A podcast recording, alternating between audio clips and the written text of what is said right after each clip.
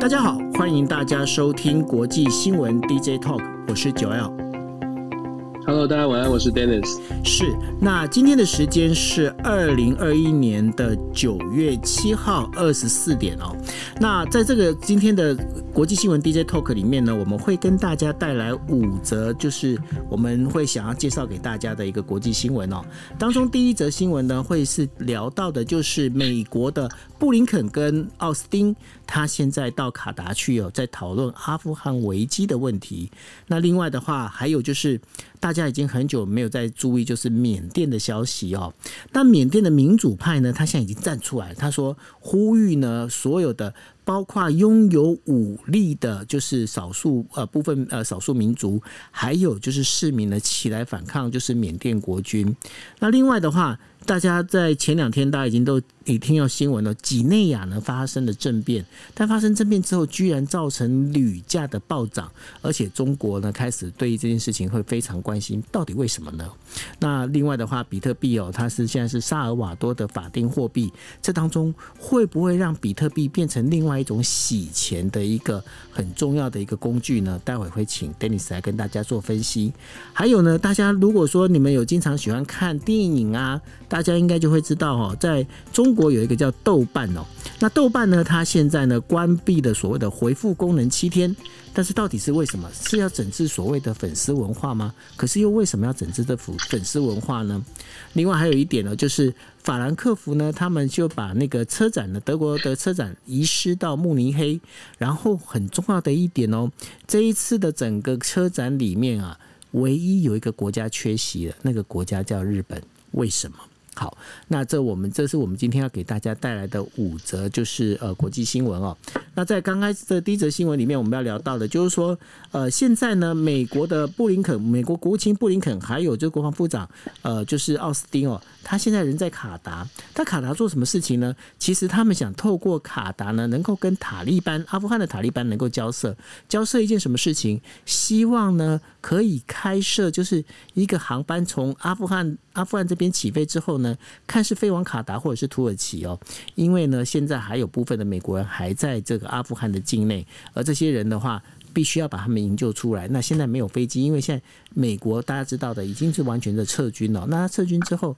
没有飞机的状况之下，该怎么做？这飞机该怎么飞？那这一次的正在讨论这样的一个问题。那这个整个一个问题里面的话，因为呢，这当中的话还包括塔利班哦，塔利班这边到底要不要接受这件事情？那当然，我们回到阿富汗的这个等于说。阿富汗的这个喀布尔的这个就是首都这边来看的话哦，会发现呃，今天在喀布尔呢有一些示威抗议，要求人权哦。可是塔利班的做法很简单，对空鸣枪开枪，就是希望能够把人群驱散，就那么简单而已。但是呢，塔利班他到底你是不是做的跟他自己所说的呢有点不一样？那这一些事情，我们请 Denis 来帮我们做一下解析哦。嗯，就如同我们就像九哥说的，其实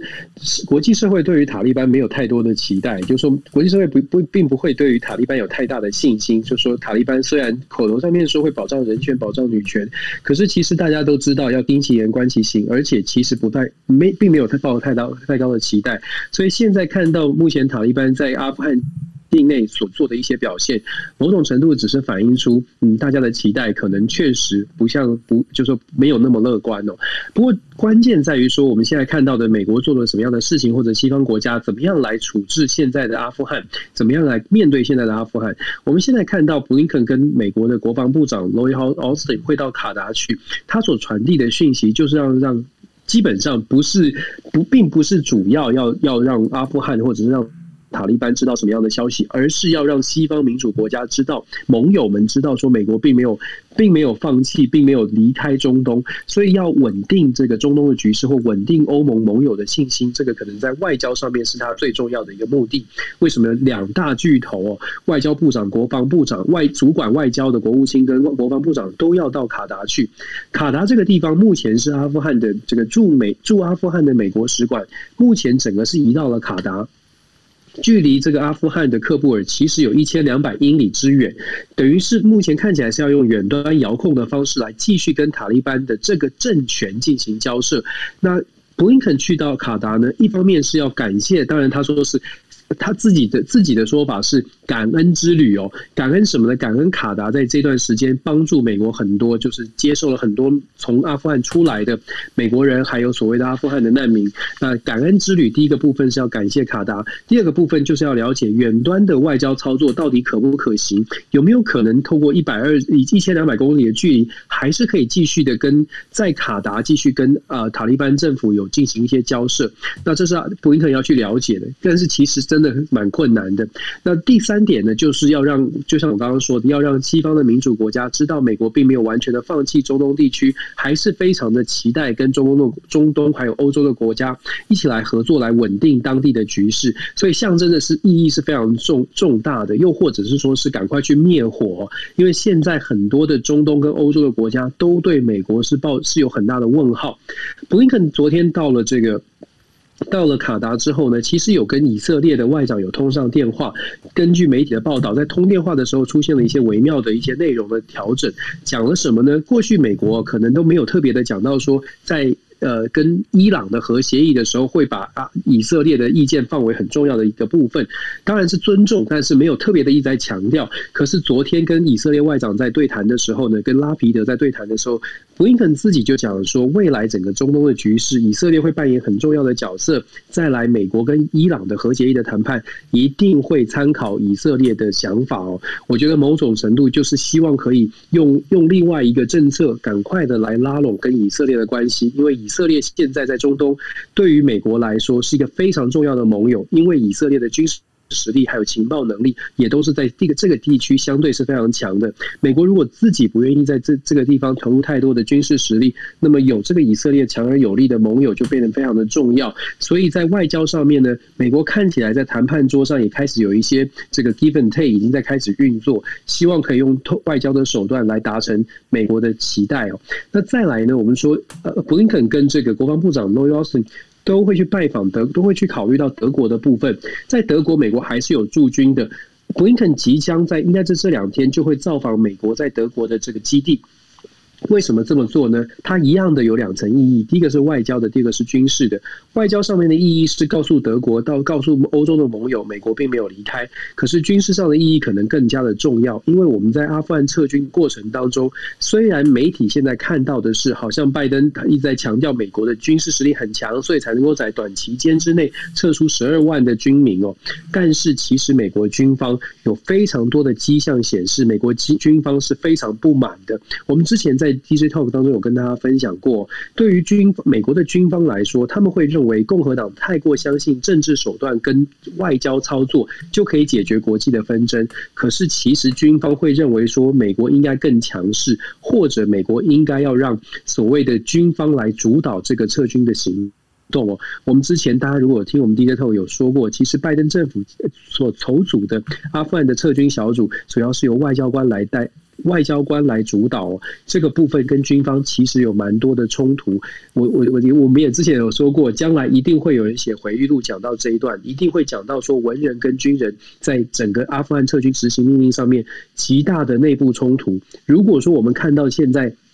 阿富汗撤军为什么会觉得荒腔走板？为什么会觉得好像美国的情报失灵？主要的原因很可能是因为文人跟军人在目前的这拜登的团队当中出现了很大的矛盾。所以布林肯这次的访问呢，它是一个安定民心之旅，安抚盟友，然后安定民心，而且顺便去了解到底接下来应该怎么跟塔利班来进行交涉，如尤其是在不。不不打算要认定塔利班是合法政权，至少在短期之内还不打算要把跟塔利班进行官方的交流的时候，应该怎么处理哦？我相信他也要了解说各个盟友怎么怎么来面对阿富汗，这个是这两大巨头拜访的最主要的原因。不过现在又有今天早上又有一些新的消息传出来，美国有一些政治人物，尤其是共和党的，对拜登政府再提出新的证据在做批判。他们认为说塔利班现在已经占便宜占到美国头上，在阿富汗的机场有很多的美国人被挟持作为人质哦，要求美国做出一些替代的让。部。那布林肯呢是在两一两个小时之前在中东地区有发表声明，他说他并没有，他在现场，他在中东并没有听到这样的消息，美国人并没有被作为人质来被塔利班要求做出外交上的让步，所以你可以看到这个这个消息传出来，又是某种程度又反映出来美国国内共和党跟民主党之间的这个斗争呢，随着其中选举的接近也越演越烈哦，所以 我们一直说，拜登政府现在啊，除了在塔利班在阿富汗的事件之后，内政上面遇到的。这个挑战呢，恐怕比他这个外交上面还要更多，而内政又是他很在念兹在兹，必须要掌握好的，不然他连民主党内的支持可能都会失去。所以我说，老拜登现在真的上个礼拜讲了嘛，水逆真的很不不好过。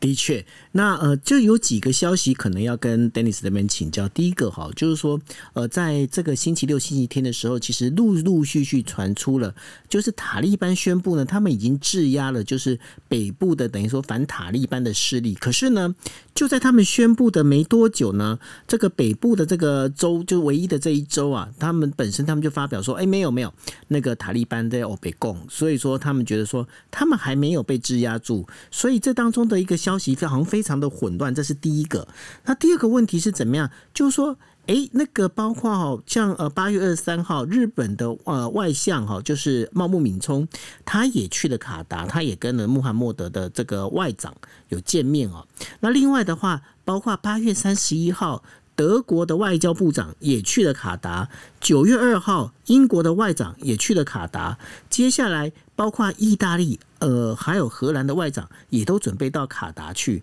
那么还有包括最重要的就是法国的呃总统哦，马克龙哦，他也要去那那边去开会哦。为什么这样的这些？如果说单纯只是讲美国，美国在那边要做给盟友看的话，那大家是可以理解。可是为什么那么多的欧洲国家，他们现在也陆陆续续的要挤到挤到卡达去？那当然，这当中就可能跟呃要建立这个大使馆是有关。像呃日本的话，他们已经建就等于说。是把他的这个阿富汗的大使馆呢，现在已经挪到了就是这个呃，就是卡达这边来，把喀布尔的这个移到了多哈这边过来。那在这整个状况里面，为什么他们会全部都集中在卡达这个地方呢？我首先我们说卡达为什么那么的重要？当然，这次我们看我们刚刚说过，在卡达卡达扮演的角色呢，在这一次是阿富汗撤离的行动当中呢，主要的阿富汗的这个难民跟美国的西方盟友的这个飞机什么都到卡达。最最关键的原因在于，卡达是美国在在这个区域内呃非常这个强大驻军的基地所在，这也是为什么有军队有外交，它有一个基础在，所以卡达会变成在处理阿富汗事件当中，各国盟友都聚集到卡达，因为卡达在。就说，就像我刚刚说的，很多的国家在这边都有驻军，尤其是美国最大的军事基地也在这里哦，在这个区域里面，大的军事基地也在这里。最距离阿富汗就是呃撤军之后，这个最接近的一个有实力的地方就在这边。所以卡达，这也是为什么大家都到卡达去去了解遥远端的遥控外交可不可行，然后还有军事的军事的实力是不是能够有有办法投射，这都是各国外长在在考虑的一个重点。那我们讲到。说，你刚刚讲到像是德国啊，像是法国、欧盟这些国家，NATO 这些国家，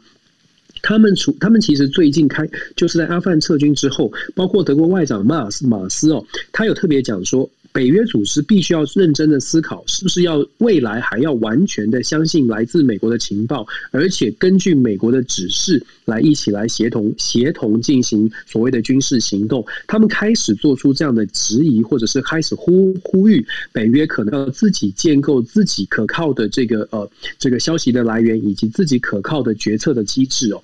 某种程度来说，这对于美国并不是好事。这也是为什么我刚刚一直在一再强调的是，拜登政府必须要赶快去安抚其他的盟友。如果说其他的盟友对于美国的军事情报或者是美国的军事实力开始信心出现动摇，未来北约组织会不会跟美国脱钩？脱钩？短期之内可能不会，因为美国军事还是强的。可是长期如果开始。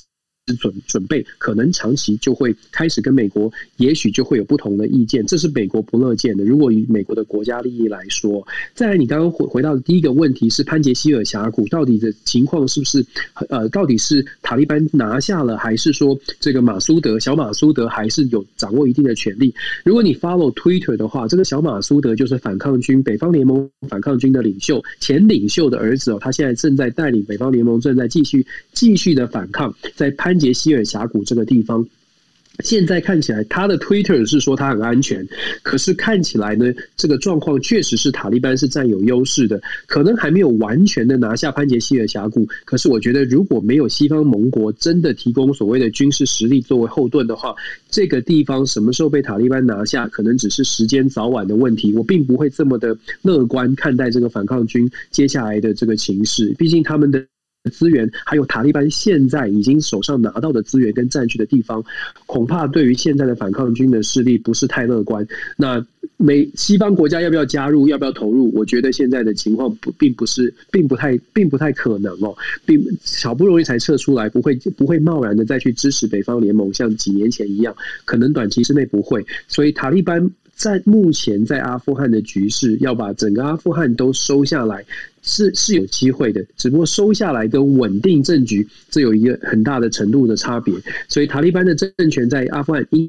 应该会变成它是主导，可是纷争在国内的纷争、反抗的这个力量，或者是包括社会的运动、社会上面的人权啊，或者女权的这些社会的抗议，可能会一直出现哦。因为过去二十年，我们也之前有稍微提到，过去二十年塔利班啊不在这个阿富汗，过去二十年阿富汗稍微有了这个自由，已经让新的世代、新的这个世代的阿富汗人不再像过去就是唯唯诺诺，不再像过去觉得哎，我们都我们就甘愿。的就是接受所有的命令，很有可能在接下来的阿富汗社会，它的动动荡或者是变局，不见得是全纯粹来自军事上面的抗争，很有可能是社会运动也会呃也会慢慢的出现在阿富汗境内，这些都值得观察。是啊、谢谢 Dennis 哦。那接下来呢，我们要讨论的是，我们把镜头再稍微往呃西边这边拉一下，我们到缅甸哦。那缅甸的民主派呢，他现在呢就是成立了一个叫做举国一致政府，叫做 N E N U G N U G 哦。那 N U G 呢，他现在就今天的时候，就在七号的时候，九月呃八呃九月七号的时候呢，他发表了要求呢，就是从今天开始。大家为了自卫来这，等于说要开始要战斗，要跟谁战斗？要跟缅甸的国军来战斗。他是呼吁呢，在让把那就是经过这战斗之后，可以把这整个民主体制哦重新复活。所以呢，他现在要求的是，包括所有的市民，还有呢，包括这些少数民族的武装势力了，能够一起起来。那他在他在那个 Facebook 已经就是发表了这样的一个声明之后呢，当然了，这个那个就是缅甸的国军呢，也在准备要去对这些。事情呢，他们把它认为就是说，这根本就是一个恐怖分子的一种行为哦。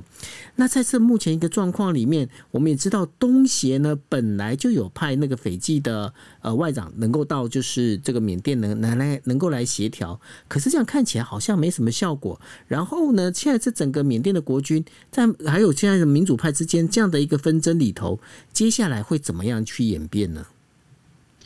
其实有点类似缅甸的情况，我们很久没有关注了。那是因为看起来全国际给他的给缅甸的援助，不管是用谴责或者是经济制裁，好像都打伤不了缅甸军政府哦，也没有办法阻止他们为所欲为，就是镇压所谓的民主的势力、不同的声音。那在这样的情况之下，大家新闻消呃消息就慢慢的淡掉了。可是，在缅甸国内呢，这种反对的声音，或者是试图的让缅甸可以民主化，或者是争取权益，事实上并没有停歇。那这样，那今天我们看到这样的新闻，所谓的影子政府在反对势力当中呢，私底下运作的一个一个组织，然后现在公开的呼吁说，大家一起来群起来战斗或者群起来反抗，有点类似从 bottom up，就是从公民社会来推动这种公民社会的抗争。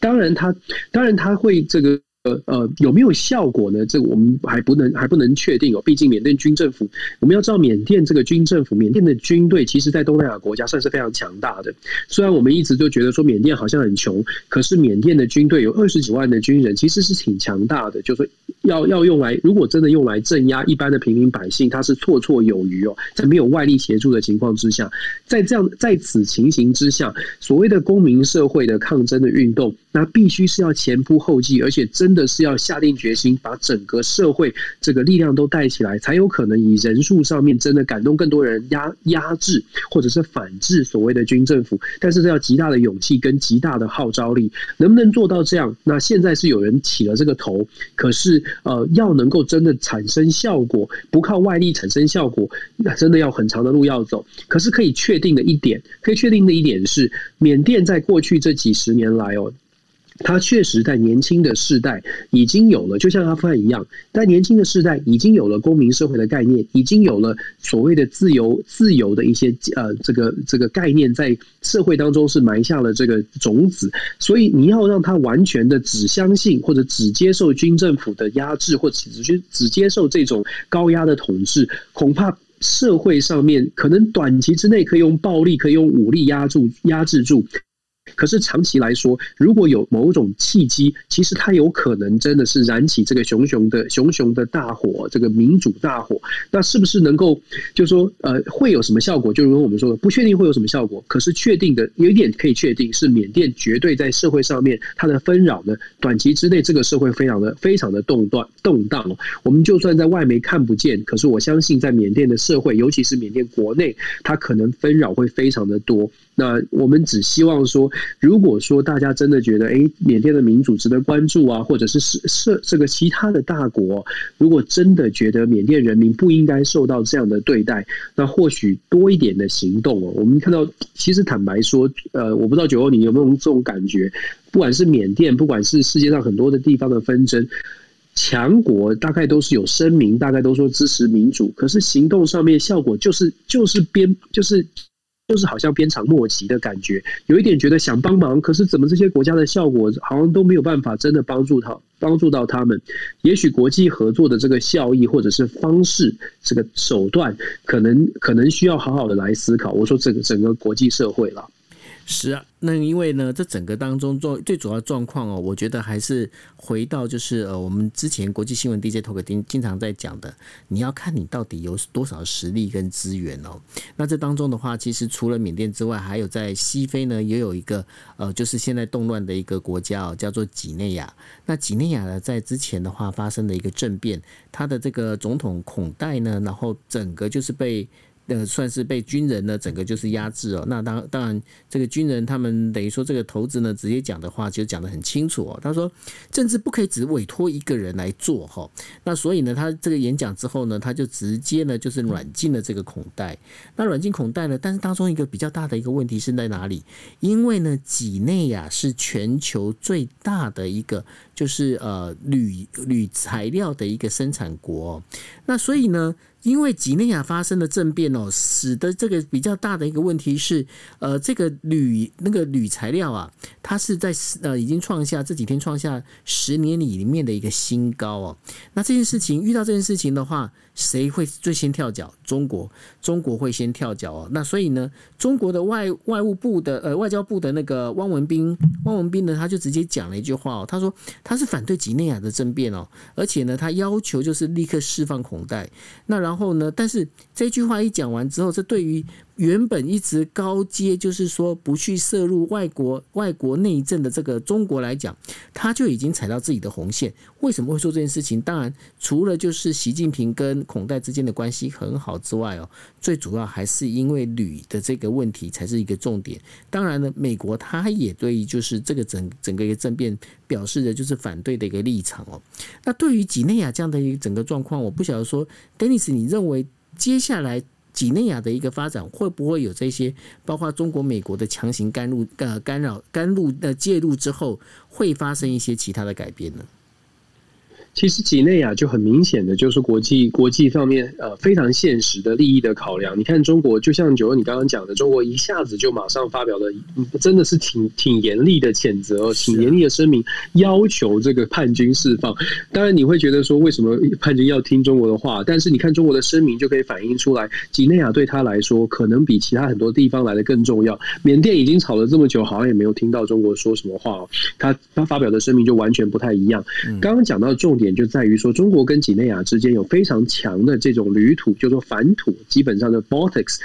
它的交流，反土呢，这个稀有的这个矿产，它是铝的呃原物原料。那作作为中对于中国来说，有百分之五超过百分之五十五的铝的这个原料，这个反土都是来自于几内亚。中国另外来另外的这个铝的原料呢，是来自印尼跟澳洲哦。那我们之前就已经谈过了，中国跟澳洲之间的关系其实不太好，不太妙哦。所以如果失去了所谓的这个呃。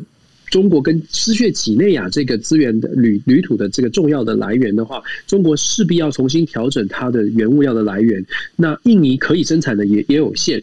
那澳洲是不是要来重新调整，跟澳洲要变得和缓一点？好像也不是不不是中国想要的事情。对，因此呢，对于几内亚施压，可能是他们最对对于中国来说是最快的、最方便的方式。那怎么施压呢？这就是就像你刚刚讲的，干涉到他国的内政，好像跟自己中国自己之前说 说的好像不太一样哦。可是你也看到国际现实摆在眼前，中国会考虑他的他的利益，去做出他适一适当的一些。些调整，那几内亚的状况，它真的也就是反映出非常明显的政治经济学里面一个理论，叫做资源资源诅咒哦，就是 resource curse。资源诅咒就是在非洲国家非常的显著，有一些国家它有很丰富的天然资源，可是有非丰富天然资源呢，对国家来说不但没有好处，还害了这个国家，因为这些国家它的政治体制并不稳定，拥有的天然资源很多时候都被政治人物拿来作为贪污腐化的根源，因为政治人物会说外国的投投资你来了，我有权利在手，我开放让某些公司来开采，你给我相对应的回扣。这在非洲国家这是非常典型的案例，所以这常常常常就有一个这个，我们就说这个理论叫做 resource curse，就说有资源的国家呢，反而好像得到得到了诅咒哦，上上天给了这个国家丰富的资源，可是没有帮助这个国家，反而变成一种诅咒，让这个国家没有办法好好的发展它的。民生经济，因为有太多政客或者是自私的人掌握了权力之后，把这些资源中饱拿来做中饱私囊，为作作为己用哦，所以非常的可惜。那我觉得几内亚呢，接下来恐怕要。要继续动荡动荡一段时间。我们要知道孔德哦，你刚刚讲这个孔德，他二零一零年上任的时候，大家觉得说他是几内亚的曼德拉，看起来好像是一回事，就是说好像很不错的一个领袖。可是呢，还是就是基本上做了几年领袖，权力使人腐化，他也就变坏了，就坏掉了。所以他在第二任做完之后，照理来说应该下台，但他不想下台，他就自行修改了法规，就继续做下去。这也是最关键的这个叛变的导火线。大家觉得你已经做够久了，那如果再深深层来分析的话，权力掌握的这个利益，他所掌握的这个利益这么多，又不愿意分享给别人，八十几岁了，会让很多人眼红。那当然，他影响的。就是，诶，该下台了吧？把该把这个利益该该该让别人来赚钱了。我想这个是几内亚为什么到目前为止看起来很扑朔迷离，而且未来短期之内恐怕政局要要稳定下来也不太容易的原因。是。那提到这个几内亚呢，我们就也要把这个镜头要拉到美洲哦。那美洲的萨尔瓦多呢，他现在呢就把比特币当成法定货币。那这当中，其实在日本的媒体对于这件事情其实有做一些分析报道哦。他们认为最主要的。原因在哪里？最主要原因呢，其实是因为呢，萨尔瓦多有很多的移工。正在美国打工哦，那因为他们在美国打工，他们需要做什么事情？在美国打工，他们就必须要把钱汇回萨尔瓦多。但是问题出来了，今天如果是用美金在做汇款的话，他们要缴交高额的转汇费率。那所以呢，对他们来讲，使用这个呃，就是比特币的话，反而是比较有好处的。那因为是这样的关系，所以在萨尔瓦多新任的总统呢，他就下了一个指令，他说啊，没关系，那我们就把这个比特币。当成我们的这个法定货币，可这样的一个做法呢，呃，在为后面的话会有一些隐忧哦，这包括了洗钱的隐忧，还有包括了就是说这相关的这样的一个配套措施里面，会不会让整个比特币干扰到萨尔瓦多的内政？那个 Dennis 你怎么看？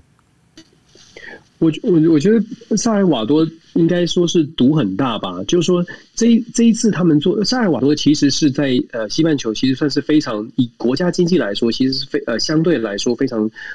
呃，经济不是那么好的国家啊，算是贫穷的国家。它的这个年平均所得大概是四千多块美金，GDP per capita 是四千多块美金。萨尔瓦多做出这样的决定，某种程度它是它是有点赌博的性质哦。有机会靠着比特币，尤其是这个总统。我们如果看萨尔瓦多的这个新总统，他很年轻，他只有四十岁，他也是商商界出身，而且他一直都是非常喜欢，应该是说非常相信这个这个呃科技业，他是科技投资科技产业，然后他也相信比特币。的，所以这个总统呢，布莱克，事实上他就会觉得说，诶，现在萨尔瓦多如果真的要翻身，他上任之后，他是二零一九年选上，他上任之后呢，就拉近了跟美国的关系，对中国的态度是强硬的，然后拉近了跟美国的关系，然后因为他自己过去的商业投资，他一直都觉得说，或许可萨尔瓦多真的要翻身的这个关键呢，可能没有办法用传统的方式，所以没有办法用传统的方式，比特币。就让他觉得说这是一个契机。当你用国家的资源去买比特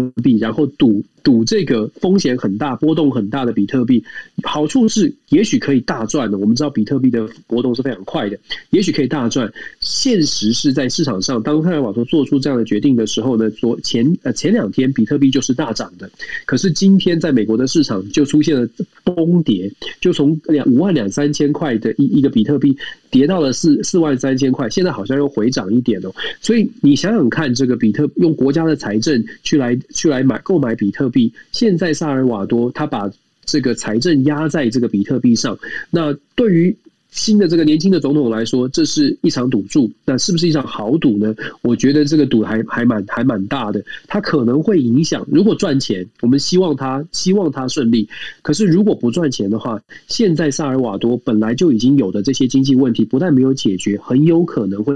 更加的恶化。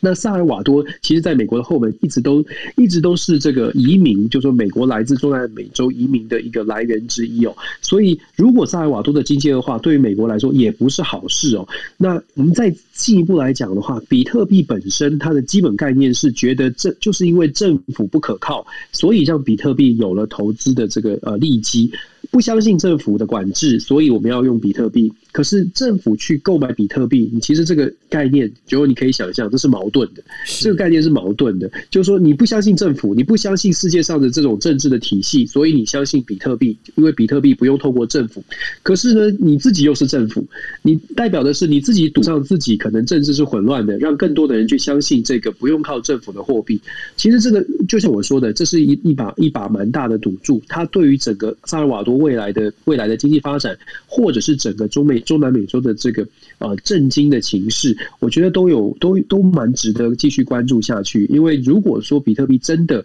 呃没有像他所期待的呃这么如此如如如果这个真的可能可能因为萨尔瓦多用国家之力投入进去，然后让大家疯狂的去相信比特币有未来，反相反的可能觉得因为萨尔瓦多这个国家也不强，然后开始呃对比特币失去信心，会把整个。国家都带向一个非常非常不稳定的未来。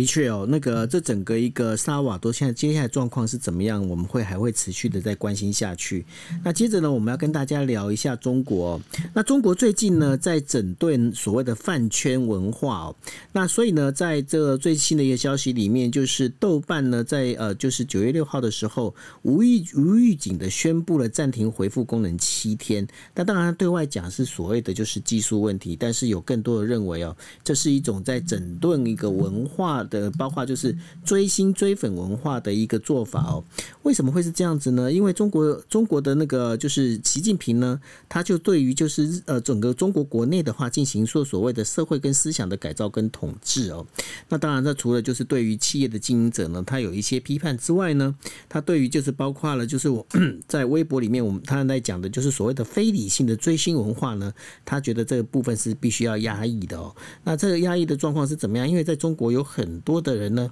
因为这个偶像的生日呢，他可能会就是直接呢，在呃，就是在那个粉丝的这样的一个部分，他们会在飞机上哈，会开始买下广告，然后把这等于说整个呃偶像的那个。脸呢，把它等等于说肖像把它涂上去哈，用这样的方式在做。那当然相对的哦，就是包括了，就是还有就是那个呃要求，就是学生我们之前有聊过的哈，学生只有在礼拜五、礼拜六、礼拜天，还有就是假日的时候，一天只能玩那个手游一个小时哦，因为这是一个精神的鸦片。在这种种里面呢，在呃日经新闻里面他就提到了，他认为呢，他把那个习近平跟邓小平的路线做了一个比较。那因为他像他们在目标上面，习近平的目标是一个中国的梦哦，但是呢，邓小平的目标是一个在做改革开放。但是外交政策上呢，习近平走的是战狼外交，但是呃，邓小平走的是韬光养晦。但是在统治手法上面呢，习近平走的是极力呃权力的集中哦，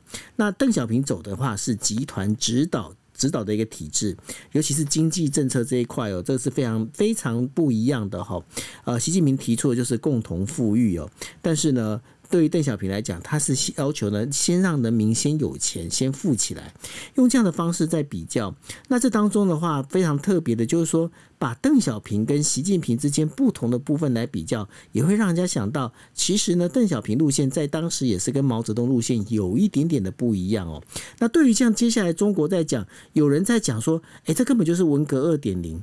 Dennis，你怎么看这件事情？对啊，习近平抓的真的是很紧哦。他他事实上他也讲了，像是什么丢掉幻想，勇于斗争的，这完全就是毛泽东时代的话。在他在中共党校讲话的时候，这样子这样说。要知道，这个习近平一直在强调。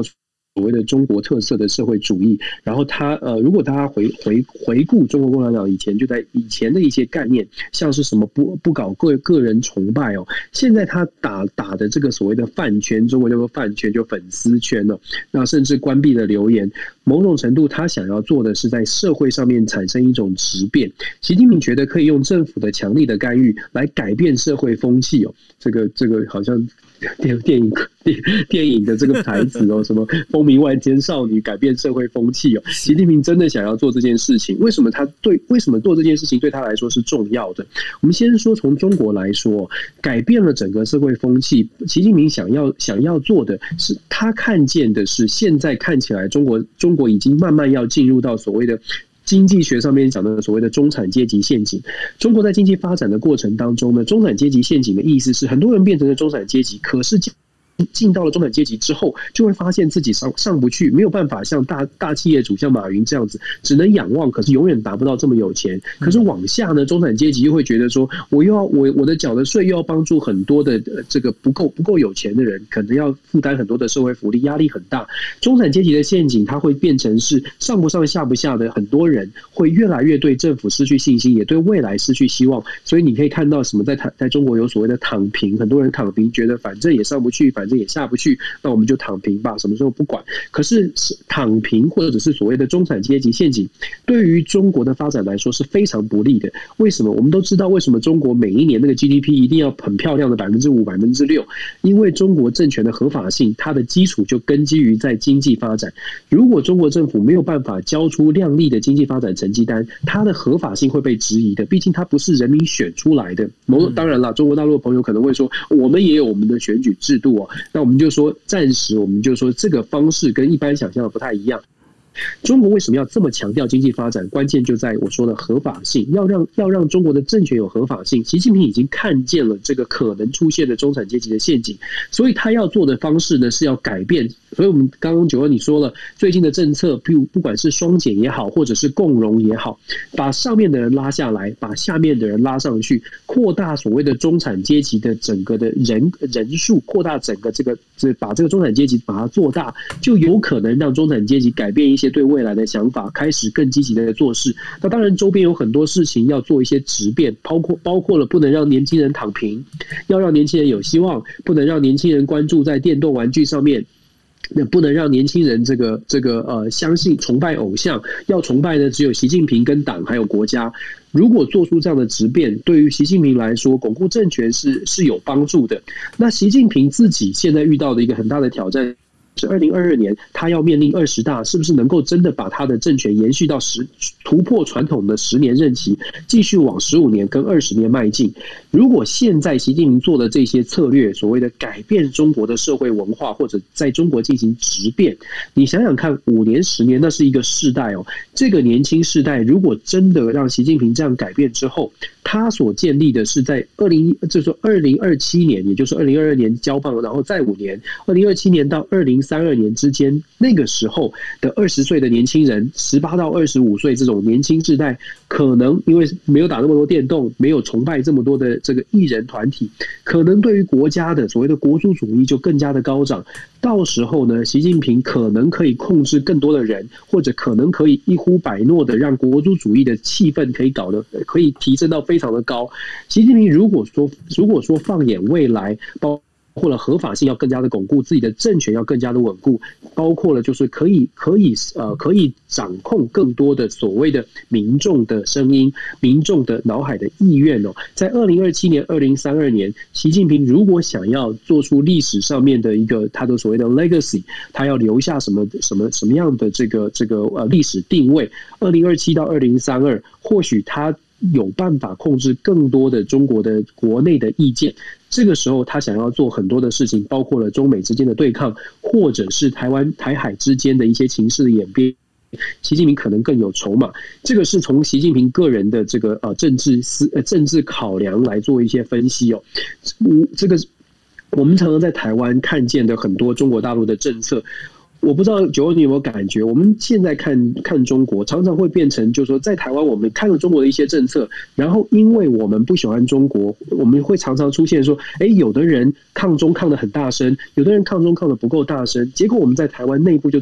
自己吵起来了，就说你反中不够力，或者是你反你你你你你你什么都逢中必反，自己就因为在中国发生的一些事情，自己在台湾内部就吵起来。其实我昨天也呃跟大家分享过，我觉得这是很可惜的，因为其实习近平的 TA 不在台湾，习近平的 TA 是他自己所管辖的人民哦。那台湾可以看见。中国的一些变政策，做出相对应的政相对应的调整。最重要的调整是我们自己赶快自己自立自强的，赶快想好团结怎么来面对这些变化。我刚刚说了，二零二七到二零三二，如果说中国没有发生大的变局，如果习近平的所谓的中国直变真的可以发生，二零二七到二零三二可能会是习近平掌的那个掌握的那个权力。更加可观哦，因为整个社会可能都接受它了。当然了，变局在于中国中国大陆的人民是不是是不是都会完全的听话？包括我们现在看到的这些政策，是不是都会完全的听话？觉得哎，那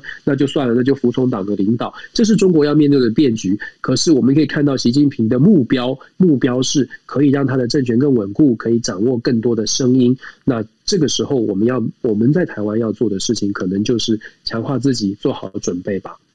是哦，那不管说是反呃反中、防中或者是亲中哦，我唯一支持旅中。OK，什么跟什么？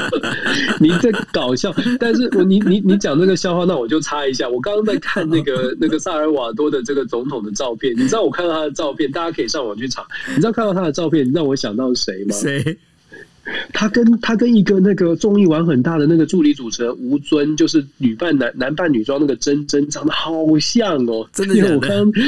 真的真的，大家可以去查一下。我觉得他长得好像，我觉得吴尊可以马上做一个模仿秀，模仿萨尔瓦多的这个总统，两个人长得真的好像。我天呐，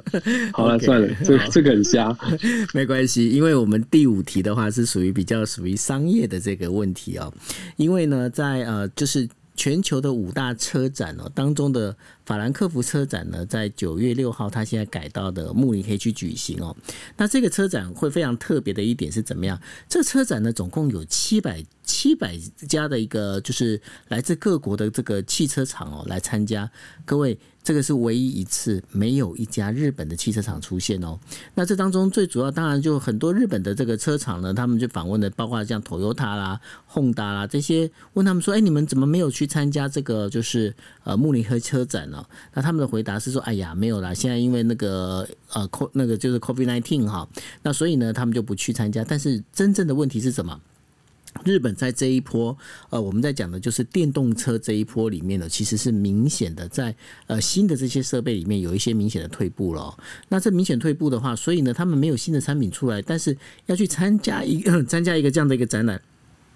它本身要花的费用其实是相当的高，那与其就是浪费这个钱去打肿脸充胖子，那还不如就不要去哈。那所以呢，这次车展里面没有任何一本一家日本的那个企业参加，但是呢，这当中的话，包括了中国、韩国还有其他欧洲各国的这些汽车，他们都呃展展现了出很多的他们的一个电动车。那未来呢，这个电动车里面呢，会越来越受到重视，是为什么？因为欧盟已经决定二零三零年的时候，他们就要放弃呃，就是所谓的呃。就是燃油车哦，那全部要改成电动车。那电动车这件事情呢，其实它牵扯到是一个非常大的一个庞大的产业哦，甚至跟我们台湾会有关系。为什么跟台湾有关系呢？因为台湾现在在呃彰化外海，也就是台湾海峡这一边呢，开始有很多的所谓的风力发电。那这风力发电里头啊，大家要注意一件事情哦，因为风力发电，因因为我们在做的是离岸离岸的风力发电，风力发电之后呢，这个因为风力它本身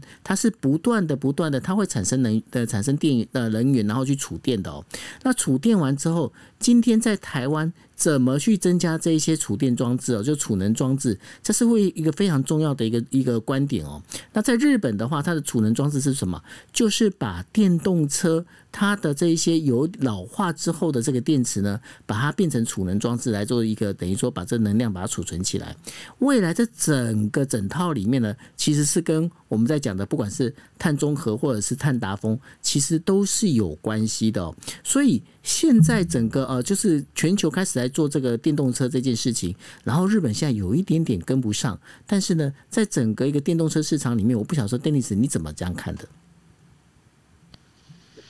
啊，电动车啊，我我我其实还蛮期待的。我我我自我自己其实一直一直都很很期待，就是有一天可以开开自己有开到电动车。就是说，当然除了环保之外，我觉得电动车还蛮酷的。身边蛮多朋友有，唯一的差别是，我不知道九欧你有没有开过电动车？我没有。就是说你对我我开过这个特斯拉，然后我我自己的感觉是开起来还蛮酷的，因为电动车是就是呃踩下去它的输出是很快的嘛，不像呃油就是有这个是一般的这个燃料燃油的车它。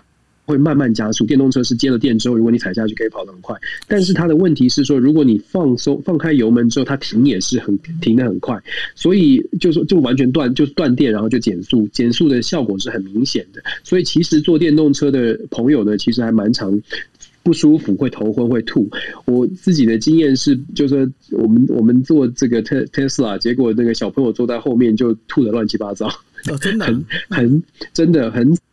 哦，就是说，因为因为不太还不太熟悉怎么开，好好跟这个电动车的油门做做做交流，所以你踩的时候放的时候呢，就就会用传统开车的方式在踩放，那就会出现在就是好像在高速公路上有顿点的感觉。对，这个是这个是我的我的我的自自己的体验啦。但是开起来是很舒服，就是很 fancy，然后很很高科技，所以我个人是期待期待这个有有自己将来有一台电动车。不过你讲到日本日本在电动车上面好像落有一点点停下来，我觉得还还还蛮有趣的，因为全世界看起来在电动车的发展上面，各家品牌都不断的在在往前冲哦。日本应该要很前面才对啊。对，我想可能他们是不是受到会不会是因为受到疫情跟晶片的影响？没有，这当中有一个很主要的问题哦，因为其实大家在讲说电动车电动车哈，大家都以为车这件事情好像是一致的，其实它是截然不同的，因为电动车跟燃油车它本身的，包括它所有的部件，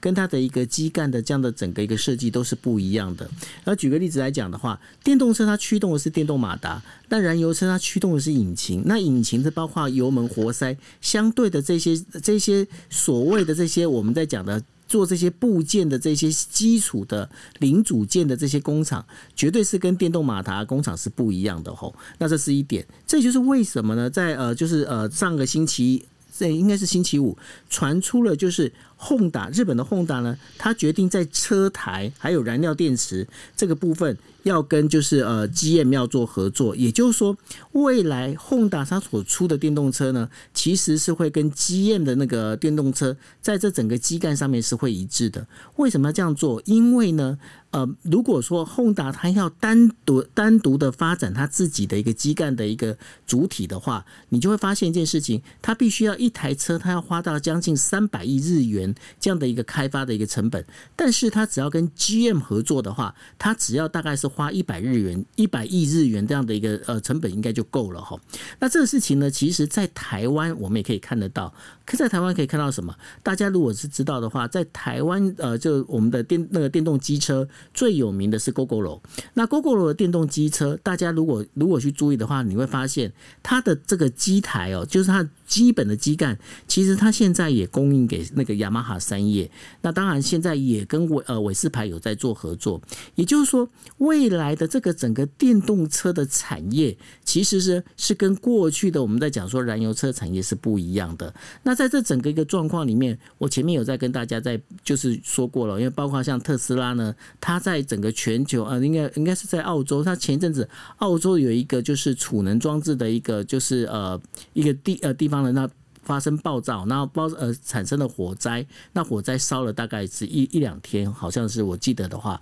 那这整个这样的一个状况里面，也就是说未来这个储能装置会变得一个非常重要的一个关键。那日本为什么就回到刚刚 Denis 在问的问题里面，为什么日本好像在发展这一块是非常的慢？那这个其实会可以回到就是丰田的老板，也就丰田章男哦，他有讲过一句话，他希望能够做的一件事情是，我今天我不仅是发展。电动车，而且呢，我今天我能够丰田能够往前走的时候，我是希望把我呃。陪着我一起一起奋斗打拼的这些伙伴呢，就是他的一些下游厂商一起带上来。所以呢，对于丰田来讲，丰田他们现在在做一件事情，他们除了发展电动车之外，其实他们还在发展所谓的氢燃料车，还有呃氢燃料电池车。他们总共会发展各种不同的一些车体的一个状况。为什么？因为呢，他希望。能够把这些底下的这一些算算是零部件的供应商，能够有一个直接可以做转型的这样的一个机会，